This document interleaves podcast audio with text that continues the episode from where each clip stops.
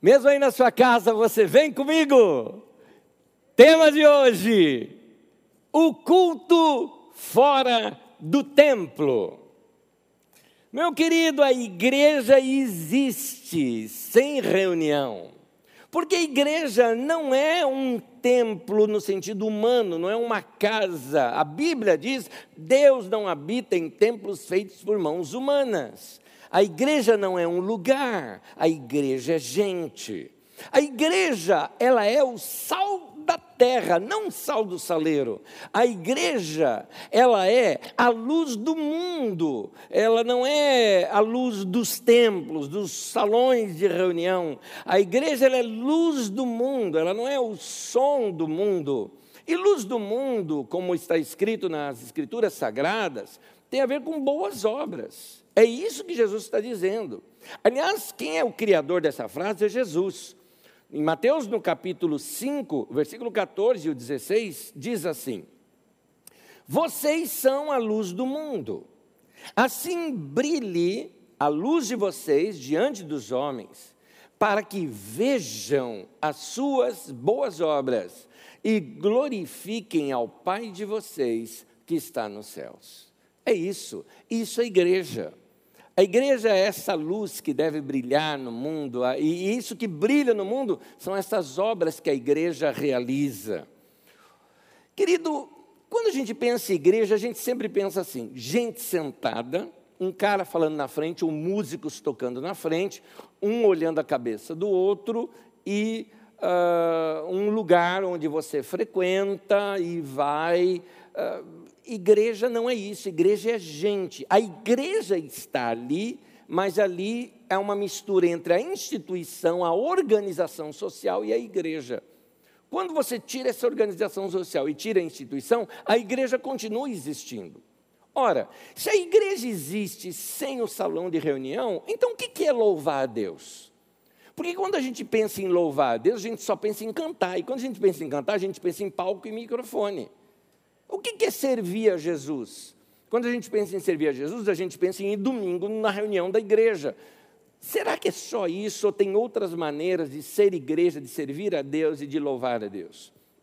Eu não estou desprezando a reunião congregacional, mas eu acho que nós supervalorizamos a reunião grande como se fosse a única forma de servir a Deus. Ela é uma forma de servir a Deus, mas não a única.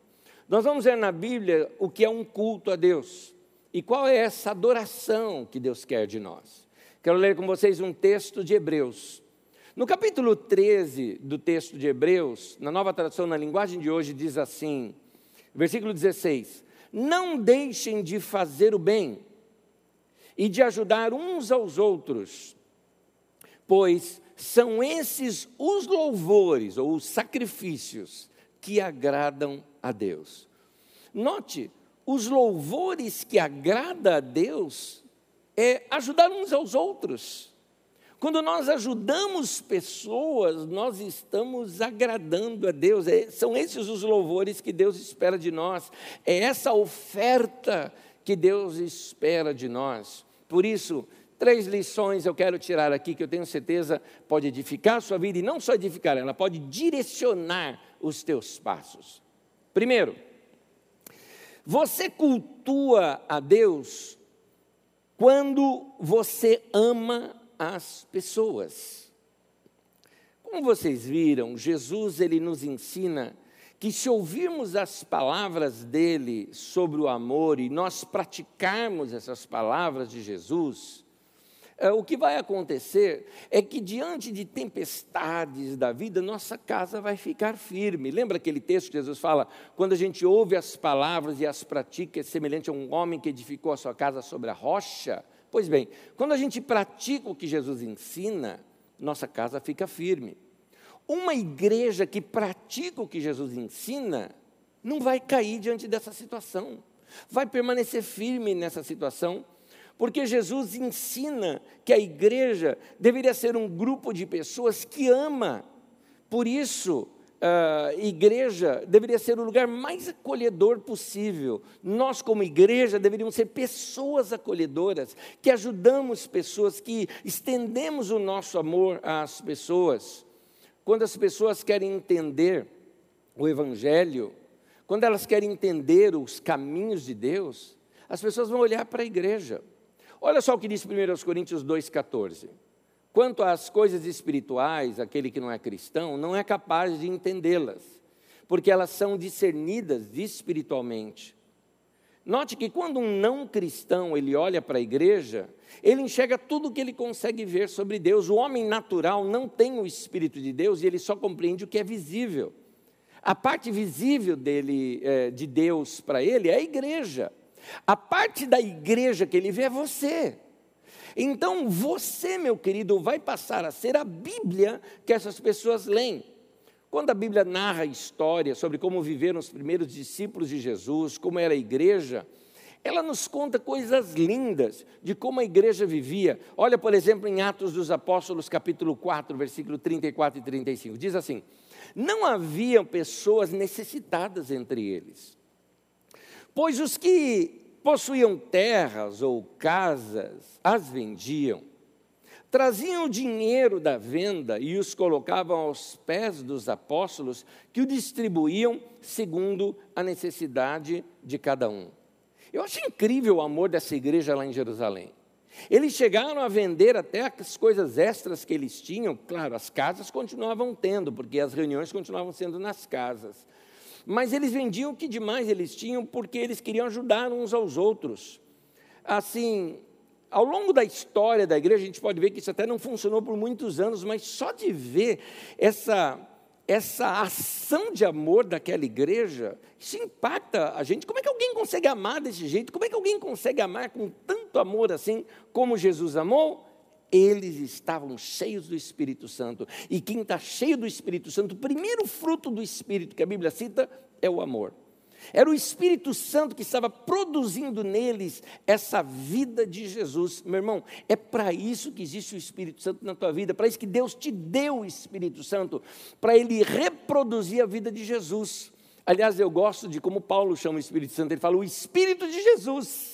Então, o próprio Espírito de Jesus habitando em nós vai nos fazer amar dessa maneira, como aquele povo amava e como Deus quer que a gente ama. Romanos capítulo 5, versículo 5 diz assim: Deus derramou o seu amor em nossos corações por meio do Espírito Santo que ele nos concedeu. Interessante que a primeira coisa que o Espírito Santo vai gerar em você é o amor. Quem é cheio do Espírito Santo é cheio de amor. Se você não está conseguindo amar como Jesus amou, meu irmão, você precisa humildemente pedir para Deus para que Ele te encha com o Espírito Santo. Aquele povo amou tanto que eles não podiam ver alguém com necessidade que prontamente já se propunha a ajudar e a amar pessoas.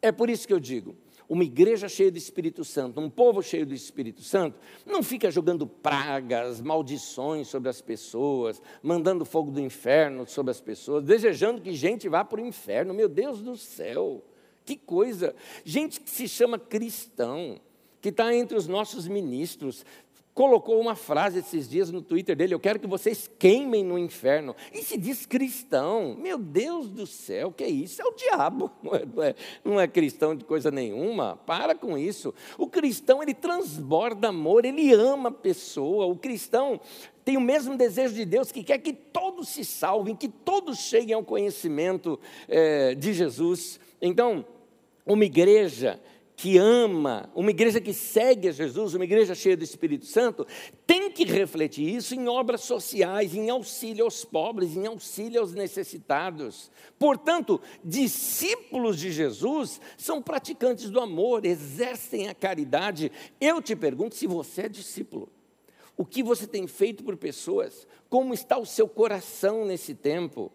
Meus queridos, tem algumas, tem algumas histórias na vida da gente que a gente guarda assim. Tem algumas na minha vida que eu olho para trás assim, eu olho para um menino de 14 anos, eu mesmo, aos 14 anos de idade. Mas eu olho para aquele menino de 14 anos de idade e eu quero hoje aprender com a simplicidade daquele menino. Eu me lembro muitos anos atrás, eu fui assistir um filme junto com um amigo meu de escola. Nós fomos assistir um filme que contava a vida de São Francisco de Assis, chamada Irmão Sol, Irmão Lua, uma coisa assim. Filme filmezinho ruim como filme, mas a história do Francisco de Assis era fascinante. E vendo aquela história, e vendo aquele cristão lá da Idade Média servindo a Deus daquela maneira, doando o que tinha, doando a vida, amando pessoas, eu saí tão impactado ali do cinema, era na Praça da Sé, em São Paulo. Meu ônibus saía lá da Praça do Correio, então nós viemos ali pela Praça da Sé, passamos ali Patriarca, uh, passamos ali pelo Viaduto do Chá. Quem conhece São Paulo sabe os lugares que eu estou falando, sobre o Vale do Angabaú. E naquele momento eu vi uma cena, tinha um menino novo, 9, 10 anos de idade, um pré-adolescente, ele estava tremendo de frio, encostado no pai dele para ver se ele se aquecia naquela noite fria de São Paulo. E o pai dele, morador de rua, os dois, né? O pai dele, bêbado de tudo, meio que tombado ali estava, e aquele menino grudado ali no pai. Eu não aguentei, eu fui tirando a minha blusa. Meu amigo, que era um novo convertido, que tinha se convertido comigo na escola, que eu tinha evangelizado ele, ele também tirou a blusa, e quase que a gente briga ali, os dois, quem quer tirar a blusa, tiramos dois. Vamos dar as duas blusas. Minha blusa era novinha, eu estava pagando ainda aquela blusa. Nós dois doamos a blusa, fomos para casa. Alguém fala, mas Deus aqueceu vocês. Esqueceu nada mesmo, passei mó friozão aquele dia. Mas e daí que passou frio? O coração dentro é que estava quente, era isso que era o legal. Então, é, eu olho para aquele menino de 14 anos e falo, Deus, não me deixa eu perder esse amor me faz eu ter esse mesmo amor sempre, me encha com o Espírito Santo, como aquele menino de 14 anos era tão cheio do teu Espírito, que fazia essas coisas, que amava as pessoas dessa maneira.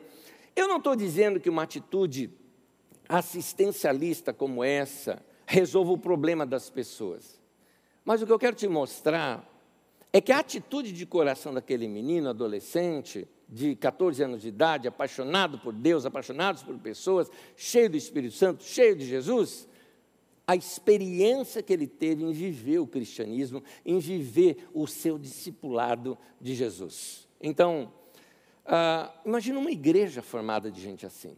Você consegue imaginar isso? Mil pessoas, duas mil, quatro mil pessoas vivendo dessa maneira.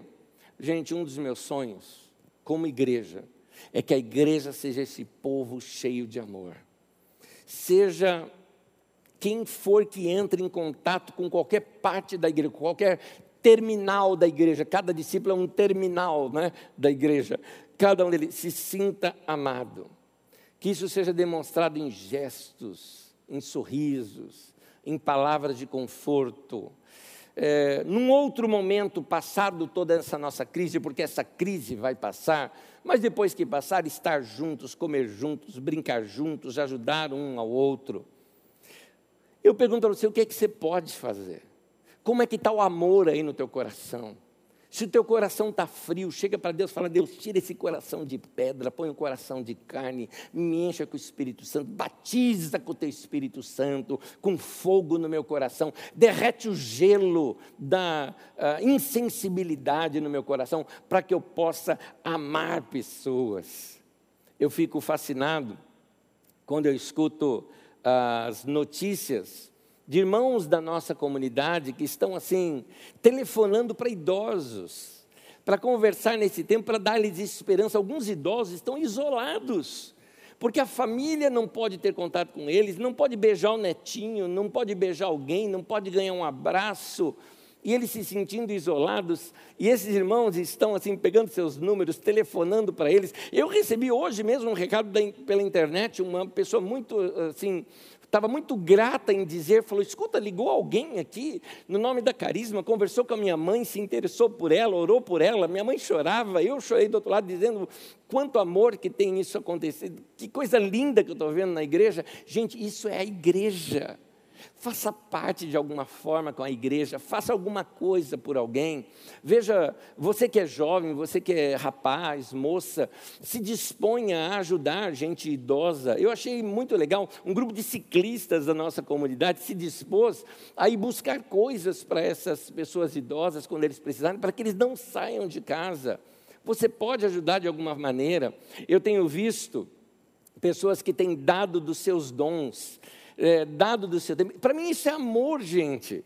Filipenses capítulo 2, versículo 5 diz assim: tenham a mesma atitude que houve também em Jesus. Meus queridos, está entendendo? O que Jesus faria tem essa mesma atitude.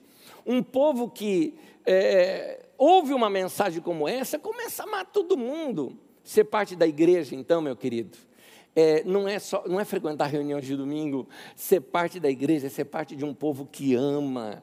Se não ama, não faz parte da igreja. Mas se você não ama e quer fazer parte da igreja, pede agora para Deus encher teu coração do Espírito de Jesus.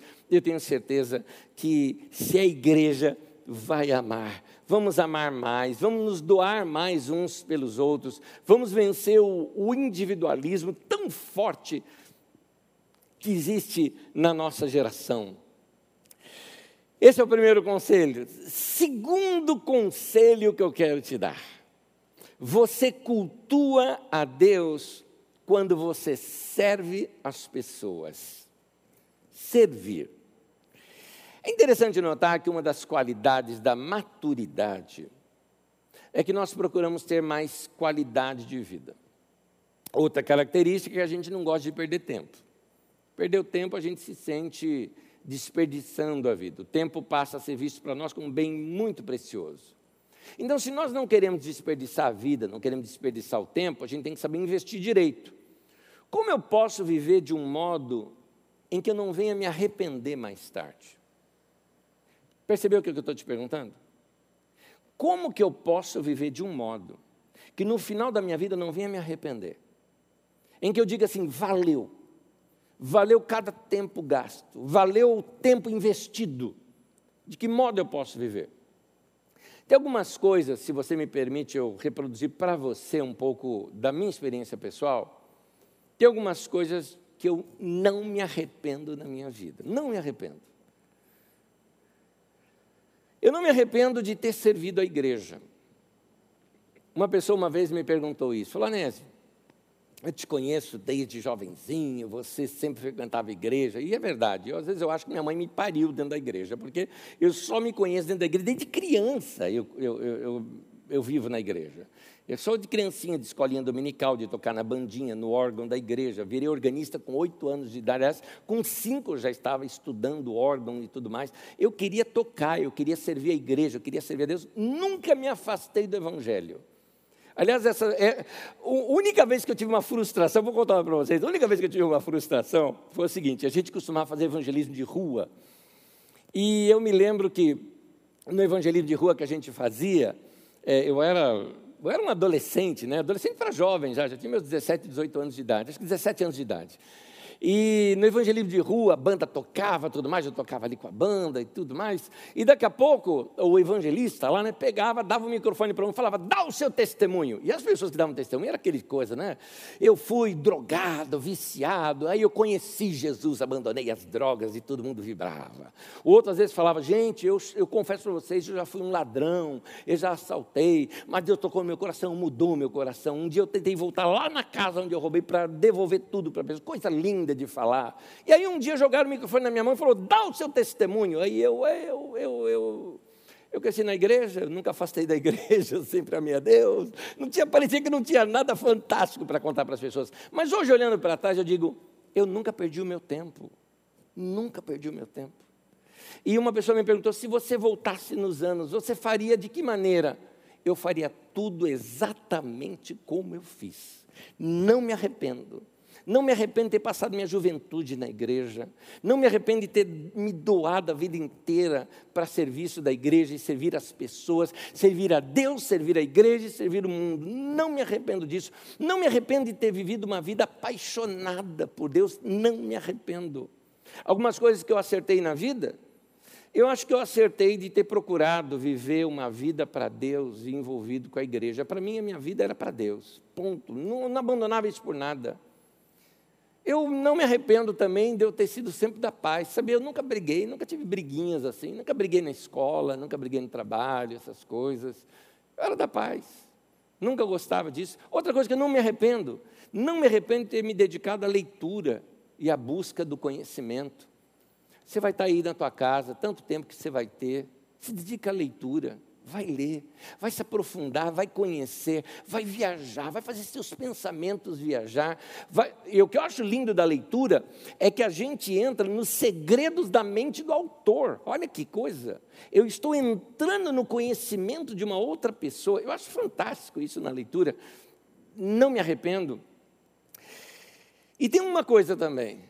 Eu procurei sempre me livrar rapidamente de qualquer coisa que eu percebia que impedia Deus subir na vida. Tinha alguma coisa que estava me impedindo de subir, eu tinha que me livrar rapidamente daquilo que eu queria subir. Não importava o que fosse. Eu queria crescer, eu fazia. Precisa mudar algo, eu vou mudar. É meu tempo, eu vou reajeitar. Estou sentindo preguiça em algo, vou ser disciplinado. Estou sendo relaxado, vou consertar. Estou com más companhias, vou deixar de lado.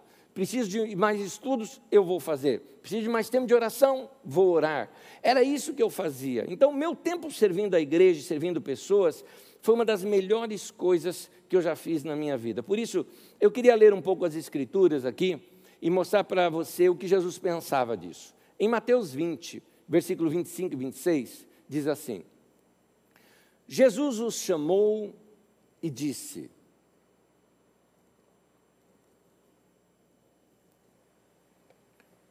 Vocês sabem que os governantes das nações as dominam. E as pessoas importantes exercem poder sobre elas. Não será assim entre vocês. Ao contrário, quem quiser tornar-se importante entre vocês, deverá ser servo. Note, quem quiser deverá ser servo. Interessante, grande e servo. Duas palavras que para Jesus andam juntas. Ser grande na vida está relacionado com o quanto nós servimos. Isso estava na intenção original de Deus. Qualquer pessoa que viver fora disso está desperdiçando a sua vida. Quem investir nisso, ou seja, em servir, será grande, como disse Jesus. E aí que está o ponto. Vamos para a prática? Quantas pessoas você está servindo? Uma boa pergunta para você é o seguinte: você serve dentro da sua casa? Nós estamos num momento em que a gente tem que se reinventar como igreja é um tempo também que a gente tem que se reinventar como família. É um tempo que a gente tem que se reinventar dentro de casa. E a minha pergunta é: você está servindo dentro da sua casa? É importante, talvez, você, nesse tempo, reconversar aí com a família, dividir as tarefas do lar, todo mundo servir, todo mundo ajudar a limpar a casa, o banheiro, a cozinha, a sala.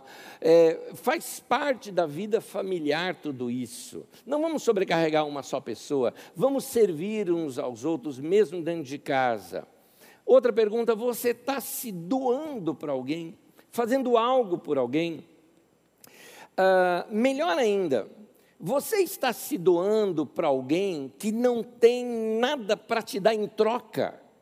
Porque quando você serve uma pessoa que pode um dia te fazer um favor também, é uma coisa. Eu estou falando daquela pessoa que você vai servir, vai se doar para ela e ela nunca vai poder te dar nada de volta.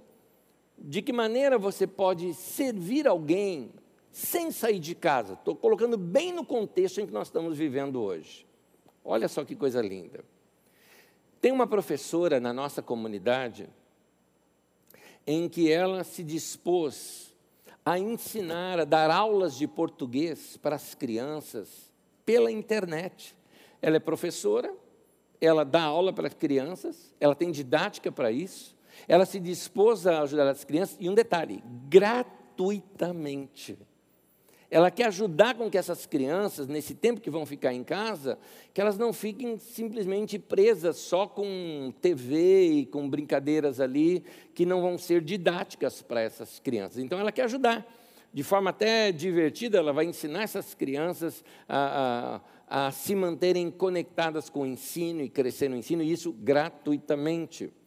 Eu vi também de uma psicóloga uma psicóloga que se colocou à disposição para atender gratuitamente pessoas que estão sofrendo crise por causa do confinamento. Tem pessoas que estão tendo pânico, estão se apavorando. E essa psicóloga fez aviso: pode fazer contato comigo, marcamos um horário, é gratuito.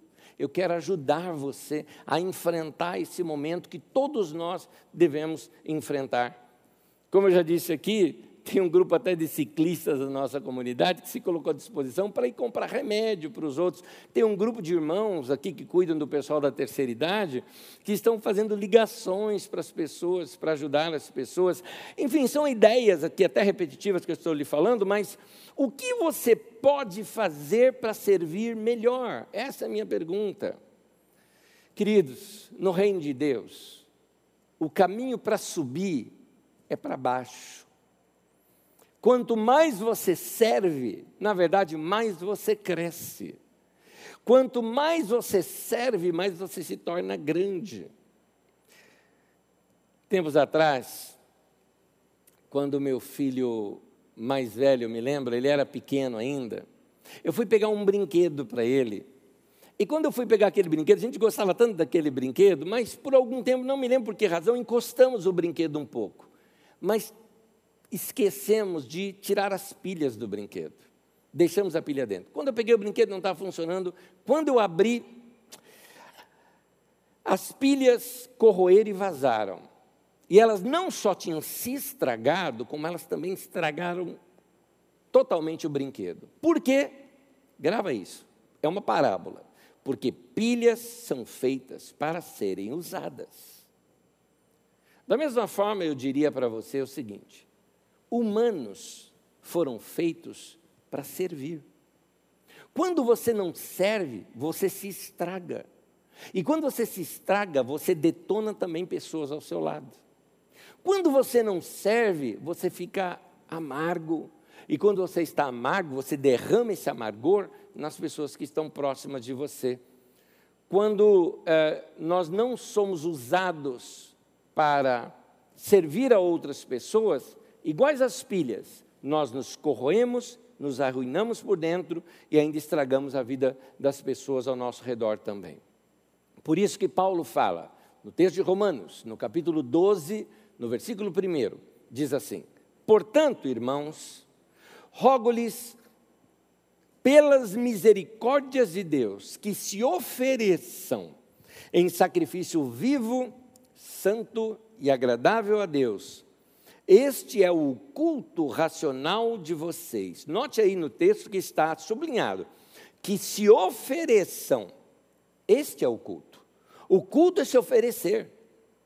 Qual é o culto que Deus quer de nós? Que você vem aqui no domingo, sente aqui nas cadeiras, ouve uma palavra, cante para Deus e vai embora. É esse o culto que Deus quer de você? O texto está dizendo: o que Deus quer de você é que você se ofereça para Deus, se ofereça para servir. Esse é o culto agradável para Deus. Servir, meu querido, é o que dá valor para a vida. Não é o quanto você vive que importa mas é o como você vive, entendeu isso? Não é o quanto você vive que importa, é o como você vive. Não é a duração da sua vida que importa, é a doação da sua vida, é isso que importa. Se você não vai usar a sua vida para servir, me diz, para que Deus te dá a vida então? Então, Deus te colocou no mundo para servir. A natureza humana não gosta de servir. A natureza humana gosta de ser servido. Mas isso é contra a natureza do cristianismo, do discipulado de Jesus. Porque o próprio Jesus falou: Eu não vim para uh, ser servido, eu vim para servir. E ele fala para a gente imitá-lo. Egoísmo e cristianismo são incompatíveis, não bate. Porque egoísmo é o contrário de amor. Então, você serve a Deus servindo pessoas. Quer servir a Deus? Sirva pessoas. Quer fazer um culto para Deus? Então cultue a Deus se entregando, servindo, usando o teu tempo, teu esforço para atingir pessoas. Deus mesmo vai recompensar aquele que o servir. Essa recompensa não é só aquela recompensa do último dia, que a gente vai para o céu, um dia vamos estar para sempre com o Senhor. Eu te garanto que se você servir melhor, você vai começar a colher os frutos dessa dedicação imediatamente. Você vai perceber que diferença vai fazer na sua vida se você passar a viver para outras pessoas também. Terceiro e último, você cultua Deus quando você valoriza as pessoas. Todo ser humano foi criado à imagem de Deus. Todo ser humano.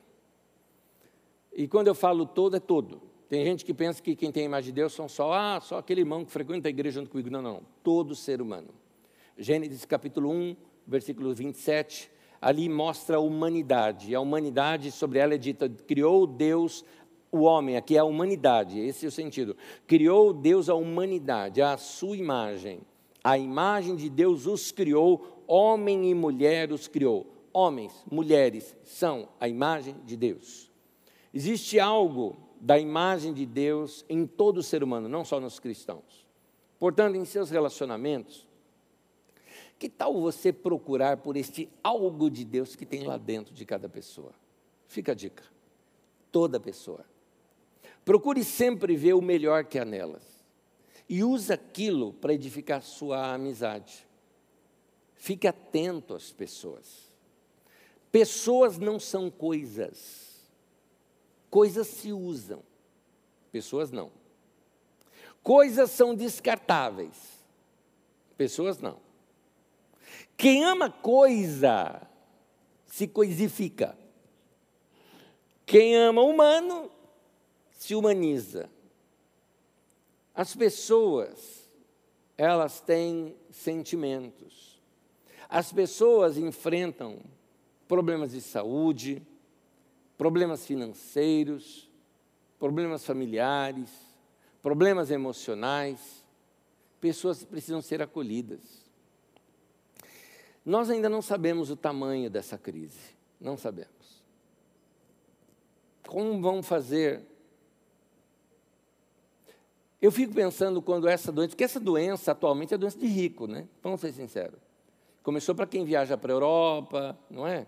Começou na classe média alta, agora está chegando na classe pobre. Eu lamento, tive um contato hoje de Moçambique, tivemos o primeiro caso por lá também. Eu fico pensando, meu Deus, o que, vai ser desse povo?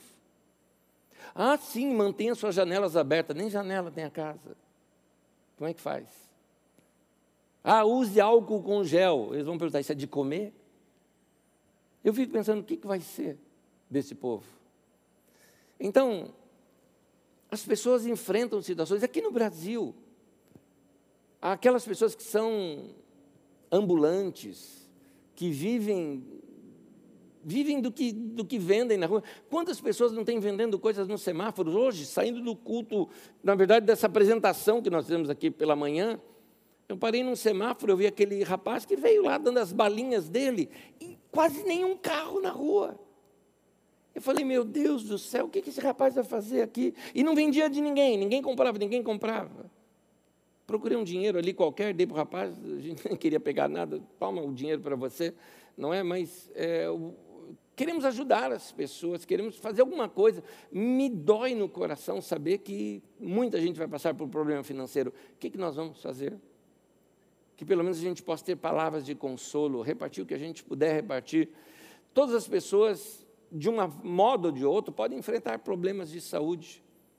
Nem todo mundo que for atingido por essa, uh, por essa contaminação vai vir a óbito, mas vai sofrer enfrenta problemas de saúde, outros problemas de saúde estão no mundo, tantas outras gripes estão aí à solta. Aliás, é, é, problemas de outras cidades do Brasil não é nem o coronavírus, é a dengue. Está matando gente. Então, o que fazer? Pessoas, por exemplo, que não têm familiares para socorrê-las. Pessoas que não têm informação, não têm conexão Pasme, domingo passado, por exemplo, nós estávamos aqui só equipe para poder transmitir este ao vivo aqui para você. Uma senhora querida nossa chegou aqui e ela não sabia de nada. Falei, mas você não sabia nem que a gente não teria reunião? Não, mas você não está sabendo do problema do coronavírus? Ela não sabia nem o que era isso. Quer dizer, uma pessoa totalmente exposta, e um detalhe, veio aqui para cá de ônibus, sem informação nenhuma. Nós estamos falando de São Paulo, um lugar que é, é cheio e cheio e cheio de informações. Eu ontem vi cenas, por exemplo, no Amazonas, que não tinha casos lá, hoje já temos muitos.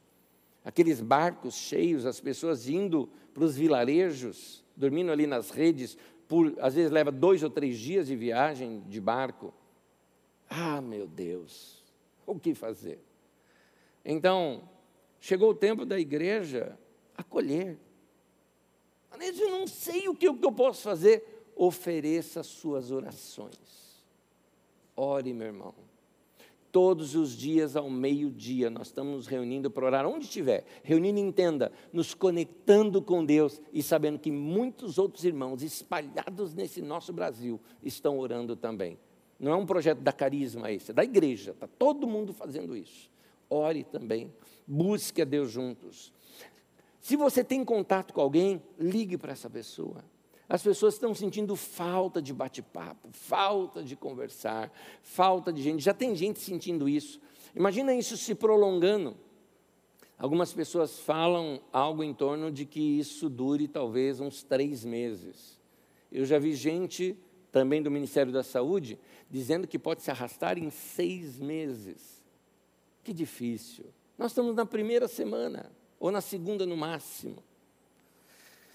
Pessoas têm sentimentos, têm problemas de saúde, financeiros, familiares, emocionais. Mas o que, que eu e você podemos fazer? Servir. Sirva com suas orações. Liga para alguém, ore para aquela pessoa. É interessante, ninguém recusa oração. Ninguém, ninguém. Chega para alguém e fala, eu vou orar por você. A pessoa, claro. Diga aos seus amigos que você vai orar por eles. Você tem amigos do seu trabalho, fala para eles, amigo, posso orar por você e para sua família? Desenvolva aquele hábito de ter uma listinha de oração, põe na tua lista de oração, ore por eles. Faça as pessoas sentirem que elas são especiais. Eu me lembro, olha só, interessante, às vezes nós podemos fazer uma pessoa sentir especial com tão pouca coisa, mas eu quero te mostrar um outro lado da história, outro lado da história. Às vezes nós estamos servindo alguém, tira da tua cabeça que você é superior porque você está servindo, porque não é. Jesus falou que quando você serve uma pessoa assim, é a Ele que você está servindo. Eu vou contar uma história que aconteceu comigo algum tempo atrás. Eu acho que foi uns dois anos atrás. Eu estava em casa estudando, era um sábado à noite, minha família não estava ali, e eu estava estudando e me preparando exatamente para a nossa reunião de domingo. Então, aquele silêncio em casa, escutei os cachorros do vizinho ali, né, da cachorrada toda que tinha ali, latindo e latindo, e eu escutei um barulho muito próximo do meu portão. Imediatamente eu achei que fosse um pichador. Eu falei, eu preciso assustar esse cara. Então eu peguei, saí ali, fui abrir o portão repentino para dar de cara com o cara para ver se eu assustava ou algo parecido. Era alguém mexendo no lixo. Rapidamente eu consegui fazer a leitura, questão de segundos era o lixeiro. Alguém do caminhão do lixo vinha na frente organizando eh, os lixos para que, na vinda dos demais, fosse mais rápida a coleta do lixo enquanto o caminhão passava. Naquele momento que eu dei de cara ali com ele, eu mudei imediatamente e num tom até manso, né? Eu, eu falei assim para ele, agradeci o trabalho dele, pedi, falei, desculpa se eu te assustei, por favor. Eu achei que fosse um pichador ou algo parecido, mas vi que alguém tão nobre como você, muito obrigado é, pelo seu trabalho. E aquele moço que tinha assim, uma aparência de, sabe, de, de alguém fechado, que não é de papo, na hora, ele abriu o sorriso dele. E aí eu perguntei o nome dele, e quando eu perguntei o nome dele, eu falei, qual que é o seu nome? Né? Genivaldo. E ele se sentiu assim, valorizado, sorriu novamente. E é, eu disse para ele, olha, eu estava aqui estudando tudo mais. Sabe o que ele fez? Ele me abençoou, falou, olha, ele falou, que Deus te abençoe, que desejo sucesso na sua carreira e nos estudos que o senhor está fazendo. Isso é muito importante para todos nós. Gente, era Jesus me abençoando através da vida daquele rapaz. Era Jesus ali. Era eu servindo a Jesus naquele momento, dando aquele rapaz honra, era Jesus retribuindo com bênção sobre mim.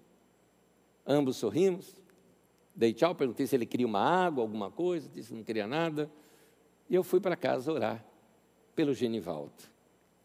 Meu querido, ame as pessoas, sirva as pessoas, valorize as pessoas. E eu quero terminar com a leitura de um texto bíblico. Esse texto das Escrituras Sagradas, que se encontra no livro de Mateus, no capítulo 25, do 35 a 40. Eu vou fazer uma leitura daquela tradução chamada Bíblia a Mensagem.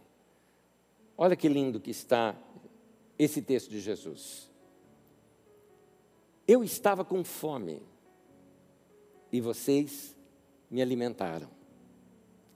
Eu estava com sede e vocês me deram de beber. Eu estava sem casa e vocês me deram um quarto. Eu estava com frio e vocês me deram agasalho. Eu estava doente e vocês me visitaram. Eu estava preso e vocês vieram me ver. Toda vez que vocês fizeram essas coisas a algum marginalizado ou excluído, eu amplio aqui, necessitado, ou alguém que talvez a sociedade considere de menor importância, não importa aqui.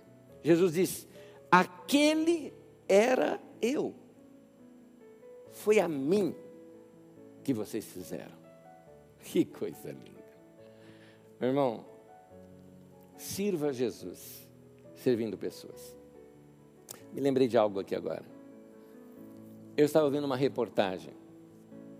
E nessa reportagem, uh, o repórter estava fazendo uma, uh, uma reportagem sobre moradores de rua.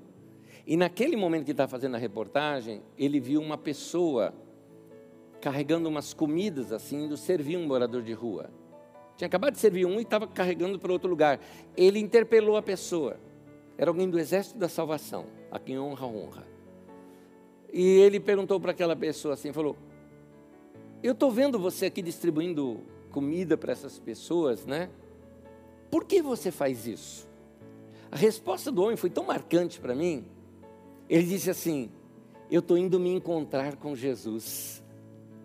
No momento, o repórter, acho que o repórter deve ter algum passado cristão, algum fundamento cristão, imaginou assim do tipo, estou servindo pessoas que um dia eu vou para o céu. Ele falou, não, eu estou indo encontrar com Jesus agora, quer vir ver Jesus comigo?